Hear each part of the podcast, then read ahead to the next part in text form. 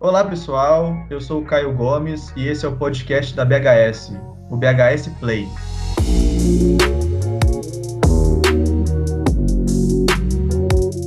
Se você está nos ouvindo pela primeira vez, nós falamos assuntos relacionados à área de tecnologia, desde os perrengues até os casos de sucesso.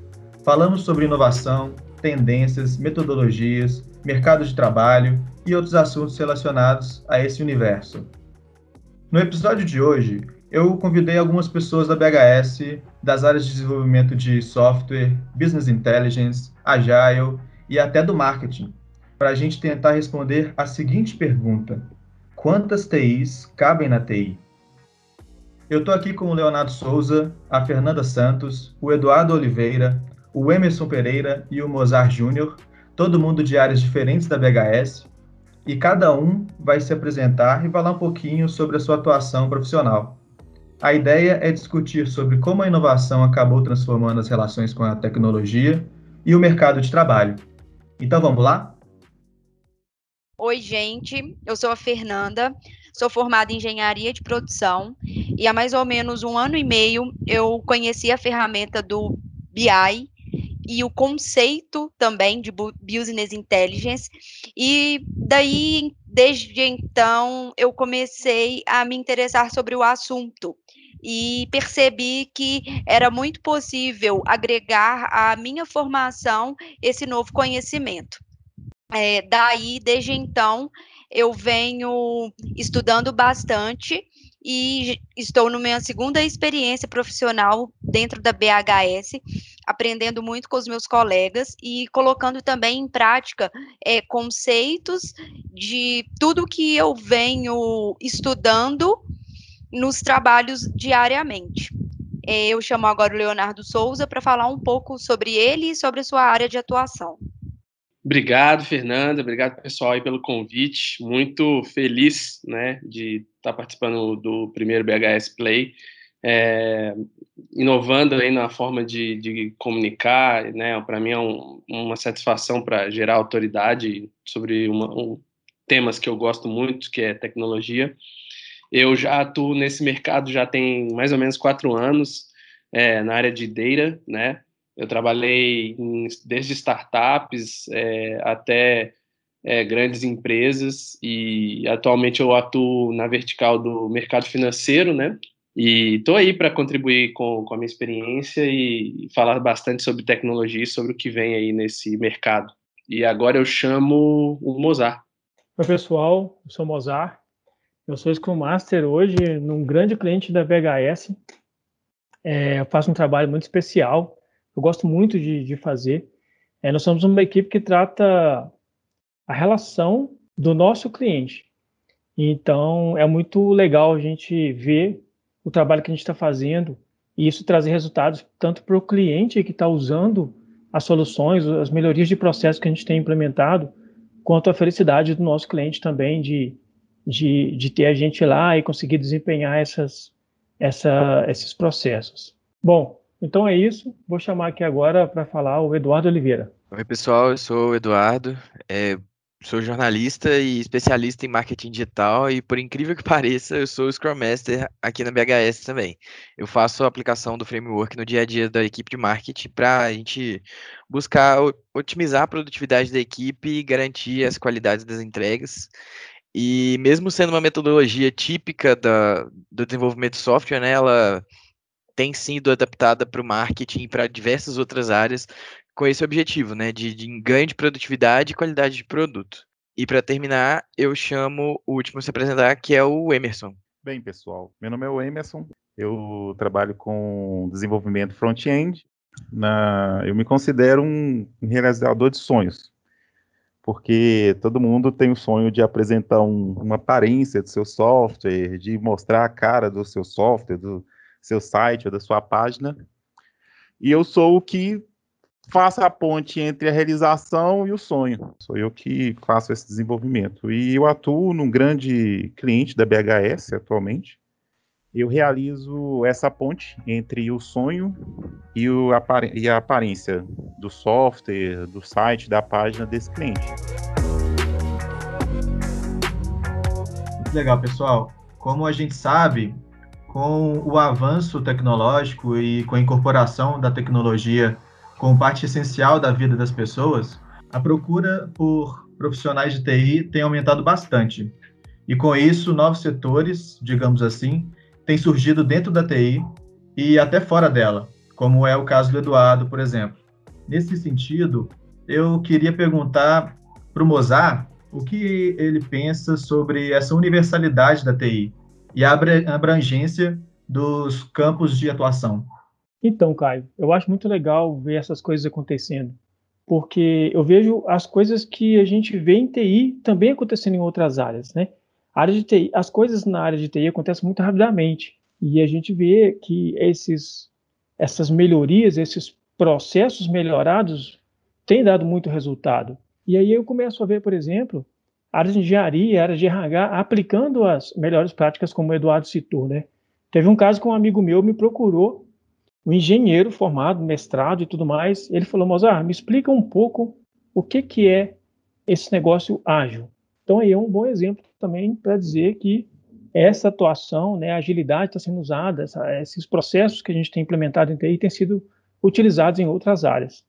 Né, e isso me deixou muito feliz, esse questionamento dele, para saber que né, estamos andando na frente, estamos, é, de repente, traçando um caminho aí para outras áreas também, trabalhar de uma forma mais, mais rápida, de, de ter resultados, né, ter valor nas coisas que, que entregam.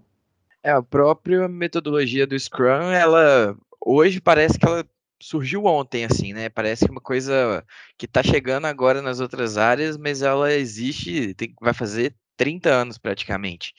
E agora que é, outros setores da, da indústria, assim, né, outras indústrias estão aproveitando desse potencial do, do Scrum para poder otimizar as produções, coisa que já podia ter sido feita há mais tempo, assim. Eu fico na dúvida se essa diferença temporal vem muito da falta de, de comunicação entre as áreas, assim, ou se é mais falta de acesso mesmo à informação no, na questão de tecnologia, assim. Se as pessoas não procuram saber ou se a informação fica muito concentrada em quem é de TI, o que, que vocês acham?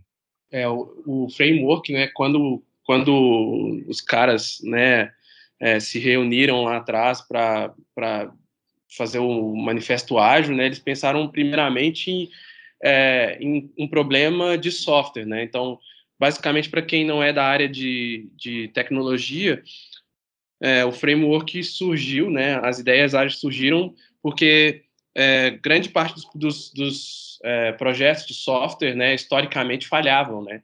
Então, a ideia do, do framework ágil é sempre, é, sempre fazer entregas né, de software mais do que, digamos, é, mais do que contratos então, ele tem algumas coisas relacionadas com, por exemplo, é, mais as pessoas do que os processos, e, e, e eu, principalmente essa questão de mais pessoas do que processos, acabam se encaixando um pouco em diversas áreas, né?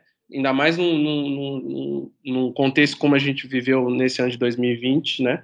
É, em que as empresas estão buscando inovar e, e crescer e, e, alterar processos, mais do que nunca, eu acho que as pessoas fizeram a diferença e vão fazer a diferença daqui para frente no resultado né, da, das organizações.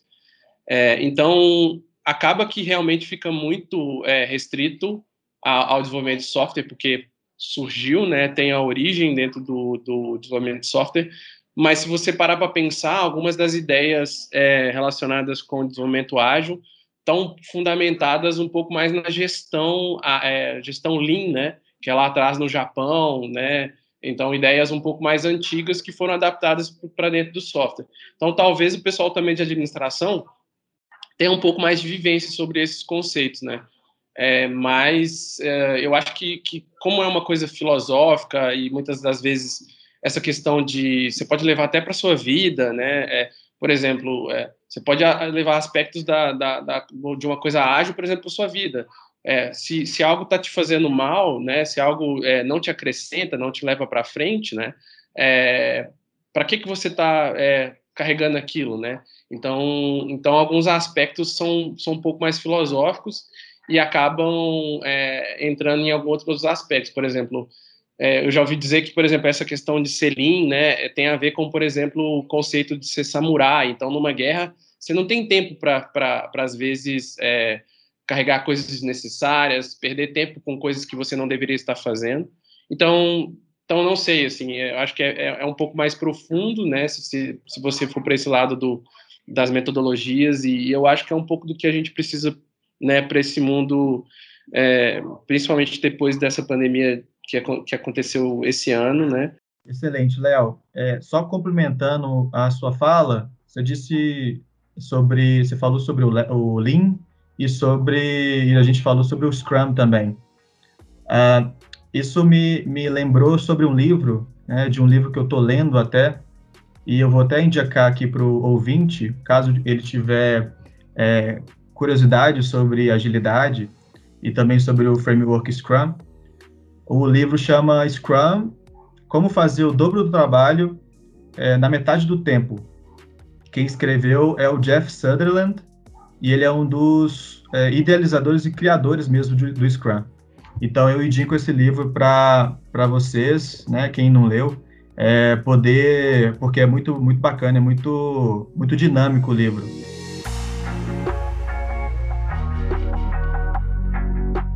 E voltando, é, e o que vocês é, percebem que tem sido mais requisitado dos profissionais no mercado de trabalho?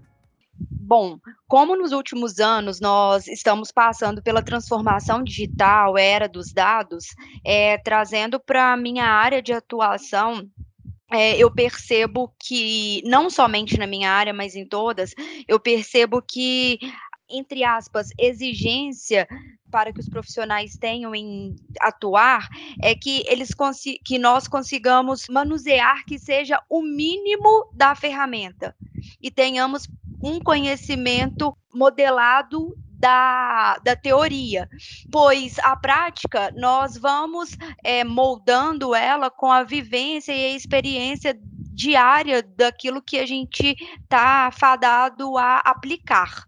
Bem, Fernanda, é, o que eu posso comentar é o seguinte: é, o, como eu havia falado anteriormente, o desenvolvimento front-end ele passa, né, serve como uma ponte para todas as, as, metodologias, frameworks, como o Eduardo, o Leonardo e o Caio haviam comentado anteriormente. Muitas pessoas pensam que o, nessa área de TI, o desenvolvimento front-end e o back-end, eles são um só. Só que, na verdade, é, eles são, são campos totalmente separados. O desenvolvimento front-end, ele é responsável pela experiência do usuário dentro de uma aplicação web ou de um site. Na verdade, o front-end, o responsável pelo desenvolvimento, é que desenha e desenvolve totalmente esse visual e demanda essa experiência para o usuário. Então, é, o front-end, ele tem é, que incluir esses elementos, né, que, no caso, a metodologia ágil, ele também pode passar pelo marketing, ele também pode passar é, até por regras de negócio, para poder fazer uma entrega é, de sucesso. O front-end, ele praticamente é um leque, ele pode-se dizer que é como quase que um, uma lula de vários braços, e ele tem que demandar essa, essa questão de, de tempo, a questão de com, como a metodologia ágil trabalha, para poder organizar melhor as entregas, o tempo, fazer com que não perca também nesse processo a sua visão de design e a sua visão também de, de como o usuário irá enxergar ou usar aquele aplicativo.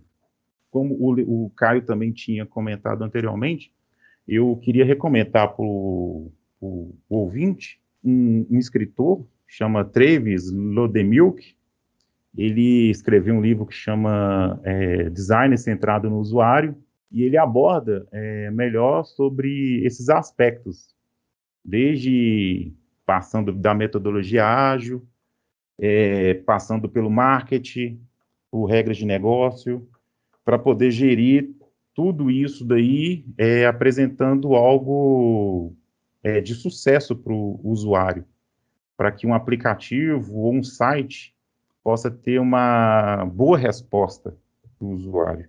Então, creio eu que de todas essas áreas aí, O front-end, ele, é, como eu havia falado, mencionado, ele é como um, uma luva de vários braços para poder abordar e gerir totalmente todas, a, a, abraçar todas essas áreas. Bacana, Emerson. E fugindo um pouquinho é, dessa parte de tecnologia, né, que as empresas têm requisitado, eu queria falar um pouco sobre as soft skills, que direto a gente vê o pessoal comentando, né, principalmente o pessoal de, de RH, é, os hunters de, de TI, falam muito sobre a capacidade de adaptação do profissional, assim, que acaba que essa capacidade faz ele conseguir sair bem em diversas áreas da empresa. Por exemplo, é um profissional de front que está atuando no projeto X, ele conseguir se adaptar no, no projeto Y, se o projeto for transformado assim, e a gente sabe das reviravoltas que tem no dia a dia, né? Então acaba que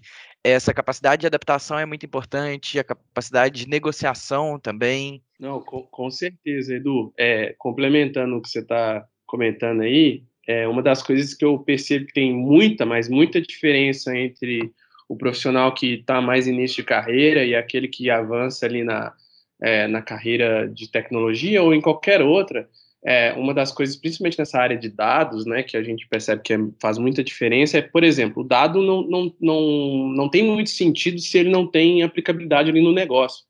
E acho que a mesma coisa vale para o software, né? Então, conhecimento de negócio é muito importante. É, coisas que às vezes só vem com a experiência, por exemplo, aguentar a pressão. É, por exemplo, eu trabalho no, no mercado financeiro, então tem uma pressão de, de lucro, de receita, de resultado, é, que aos poucos é, as, é, os profissionais né, que, que querem aí serem bem-sucedidos no mercado precisam entender né, e, e começar a se adaptar. Controle emocional, muitas das vezes a gente quer implementar ali a feature mais nova, sai uma coisa nova ali do React ou uma coisa nova ali do JavaScript, eu já quero trazer aqui para dentro, mas muitas das vezes, até pela, por essa questão de trazer sistemas né, mais antigos, é, a gente tem que entender que a organização ela não está preparada ainda para aquela, aquela tecnologia nova, né?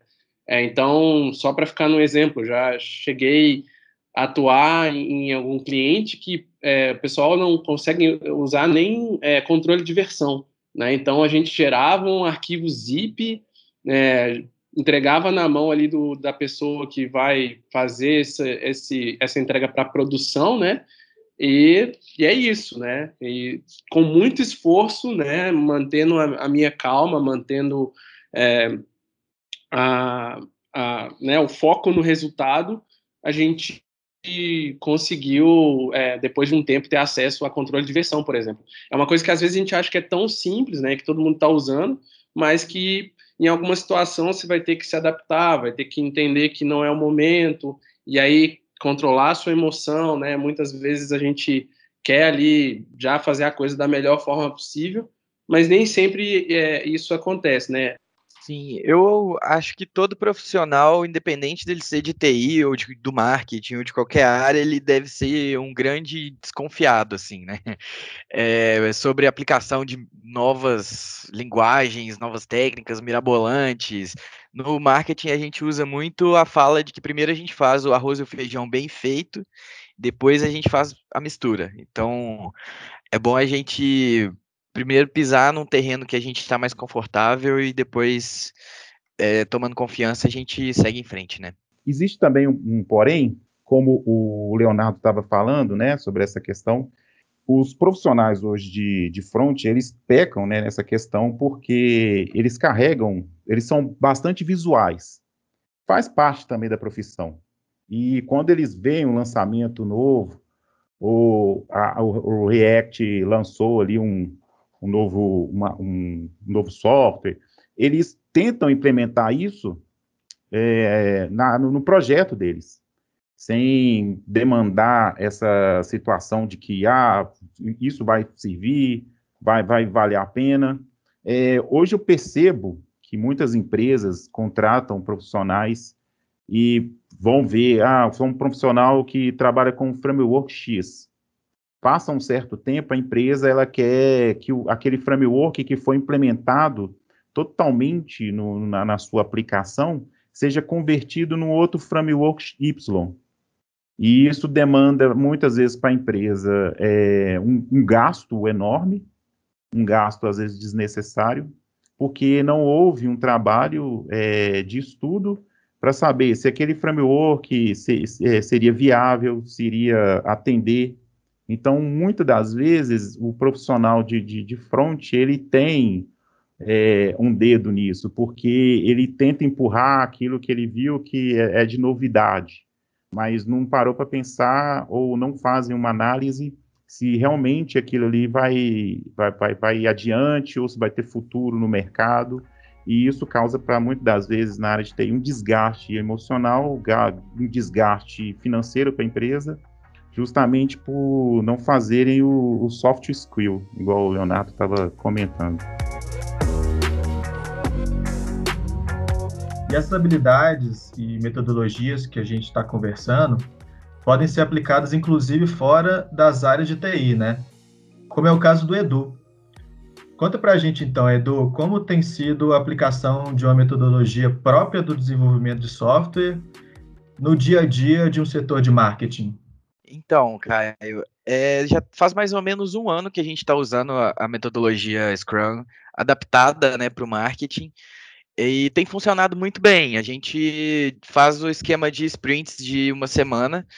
E eu, como Scrum Master, a gerente de marketing como PO. Então, a gente faz a distribuição das, das atividades entre os membros do, do squad. A gente fala time, mas é, né, dentro da metodologia squad. E a gente faz a pontuação, né, faz a poker, a gente usa é, os ritos do Scrum, fazemos planning, fazemos retro, e tem sido muito bom, principalmente nesse período que a gente está afastado, que eu acho que a metodologia acaba, entre aspas, obrigando a gente a trabalhar mais perto, mais junto.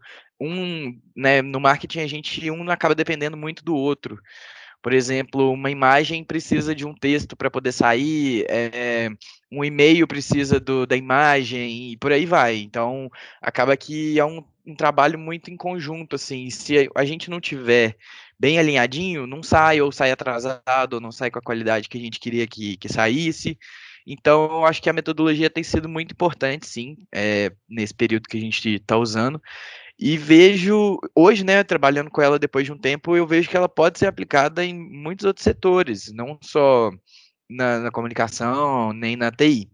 A gente tinha um time bem maior no marketing no ano passado e mesmo com mais pessoas a gente não conseguia fazer todas as entregas que a gente faz hoje. E é muito sobre o que o Caio citou no começo do, do, desse episódio, sobre o livro, né, de fazer o dobro na metade do tempo. E isso não quer dizer que a gente trabalha incansavelmente ou que a gente está sobrecarregado, nem nada disso. Só acontece que a gente consegue aproveitar mais o nosso tempo e encaixar, definir prioridades, né? Encaixar o fluxo das coisas e começar uma coisa e terminar. Isso é, fundamental e é uma, um objetivo que a gente tem conseguido alcançar com a metodologia, né? Que a gente começa, desenvolve a atividade e termina, independente do que esteja acontecendo, ela tem que ser entregue. A gente tem um objetivo muito claro no marketing de não deixar as coisas acumularem para as próximas sprints, porque o marketing ele é demandado por todas as áreas da empresa, né? Então uma coisa que a gente não entrega é uma coisa que o comercial não entrega, que o financeiro não entrega, que vendas não, não, não sabe? Então muitas áreas dependem da gente. E a metodologia tem sido muito importante para a gente manter esse ritmo. Falando assim, para quem escuta e nunca ouviu falar, né, parece que é uma coisa muito, meio muito hierarquizada, muito militarizada, que você tem que fazer isso em tal hora, de determinada forma. O Scrum veio, né, do, do militarismo também, mas é incrível o, o ganho que a gente tem em produtividade durante o dia. Sabe essa sensação que a gente tem de que trabalha, trabalha, trabalha e nada fica pronto? É, eu tinha muito isso antes de, de aplicar a metodologia. Parecia que eu trabalhava horas infinitas, mas aí quando você vai reparar, você passou é, uma hora lendo notícia na internet, é, 30 minutos conversando com alguém no WhatsApp, sabe? E quando você regra isso, você vai ver que seu dia vai render muito mais. Com certeza, com certeza. Faz todo sentido, né? Hoje em dia, uma das coisas que mais, é, mais valiosas, acho que para as empresas, né, já tem muita gente dizendo que não é nem o seu tempo, né? Na verdade, é a sua atenção, né? É, o quanto você demanda a sua atenção para cada atividade, né? Então, provavelmente as empresas vão se matar daqui para frente para ter a sua atenção, né? É, então, nessa questão das metodologias ágeis e, e, e de todas as ferramentas que a gente está comentando, elas ajudam muito a gente a manter esse foco, que tem a ver com a produtividade. Você sempre está ali fazendo uma tarefa por vez, né?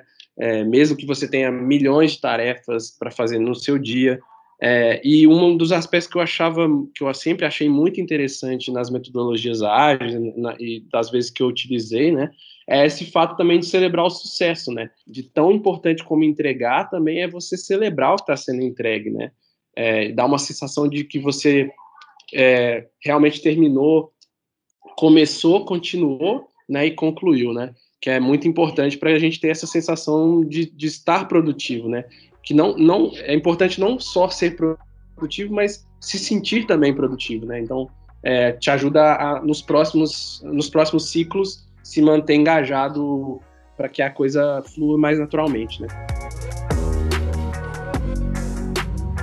Legal, pessoal. Hoje em dia, num mundo globalizado, o que mais tem é gente que se interessa e quer entender mais sobre tecnologia, né? seja para aplicar na carreira ou na vida pessoal mesmo. Sendo assim, o que vocês indicam para as pessoas que querem adquirir conhecimento, saber das novidades em tecnologia e se manter atualizadas? Nunca pare de estudar. Exatamente. Sigam pessoas nas redes sociais que falam sobre o determinado assunto que você tem curiosidade.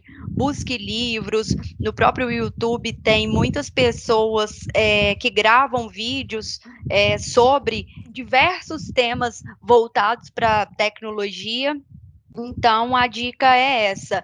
E mas e é um, eu brinco que é um pouco desesperador entre aspas, porque você estuda, estuda, estuda e quando você vai dormir, aí você dorme. No dia seguinte você tem a sensação de que não sabe nada. Mas é, é assim. A ideia é não parar, ser curioso bastante que o sucesso vem. Essa troca também, né, conversar com pessoas da área de interesse, por exemplo, eu como jornalista troco muita ideia com o pessoal de Agile, né, com muito, outros Scrum Masters, tem um, um Scrum da BHS que me ajuda muito até nas ferramentas, porque não tenho o conhecimento técnico assim para lidar com as ferramentas. Então, buscar os profissionais de referência, né, gente que entende do assunto e trocar ideia é, é essencial. Utilizar a própria tecnologia a favor do, desse aprendizado, né, gente? Aproveitar os, as redes sociais, LinkedIn, é, grupo de WhatsApp também é muito legal para compartilhamento de, de informação, né? Então, é bem bacana. Mas até te complementando aí, Caio, é, é, é engraçado você comentar. É, hoje eu atuo como engenheiro de dados, né? Né, é um nome bonito, né, etc., cientista de dados, são novas profissões que surgiram nesses últimos tempos, né. E é curioso, quando eu reflito sobre isso, que muitas das coisas que eu aprendi é, para hoje ter uma atuação profissional, elas não foram me ensinadas na faculdade. É, eu fui buscar aprendizado em plataformas online, como DataCamp, é, Alura, cursos online, é, que me permitiram é, ter a, a expertise técnica que é necessária para o tipo de trabalho que eu exerço, né? E outra coisa, uma outra dica que eu, que eu queria dar é, hoje em dia a gente tem muita coisa que, que a gente usa que foi construída em cima de software livre, né? É, então, essas, essas ferramentas como o GitHub, né, onde você pode ter acesso a, a repositórios de código, né, projetos é, que às vezes você usa no seu dia a dia, né, é, para o seu trabalho, você pode botar a mão na massa e contribuir para aquele projeto também, né? É uma outra forma de aprender é, focada, né, numa, na prática, que eu vejo também como fundamental hoje em dia, né? Não adianta ser você simplesmente entender a teoria, né? Se você não tiver conhecimento prático, um conhecimento que o pessoal fala, ah, skin in the game, né, que é botar sua pele em risco, você, né, não, não, não tem conhecimento de fato, né? Então, é uma outra dica que eu dou aí para se manter sempre atualizado, se envolver com as comunidades de, de de software, né? Tem a comunidade Python, tem a comunidade front-end, tem a comunidade de data, tem comunidade de agile, né? Igual o Edu falou aí, comunidade de jornalistas que usam agile. Então, tentar achar pessoas que também é, estão, é, enfim, falando sobre aquele assunto e também ouvir o podcast da BHS, né? Acho que é importante também. Excelente, gente. Acho que conseguimos discutir sobre o tamanho que é o TI, né? Como que é dinâmico, como que ele está cada vez mais no centro do negócio e presente na vida das pessoas e como que ele é mutável. Quero agradecer a todos pela presença e por compartilhar um pouco de suas experiências, conhecimentos e ideias. Aos ouvintes que quiserem mandar propostas de temas para a gente uh, e, ou até participar do nosso podcast, é só mandar um e-mail para bhsplay.bhs.com.br. Muito obrigado pela sua audiência e a gente se vê no próximo episódio.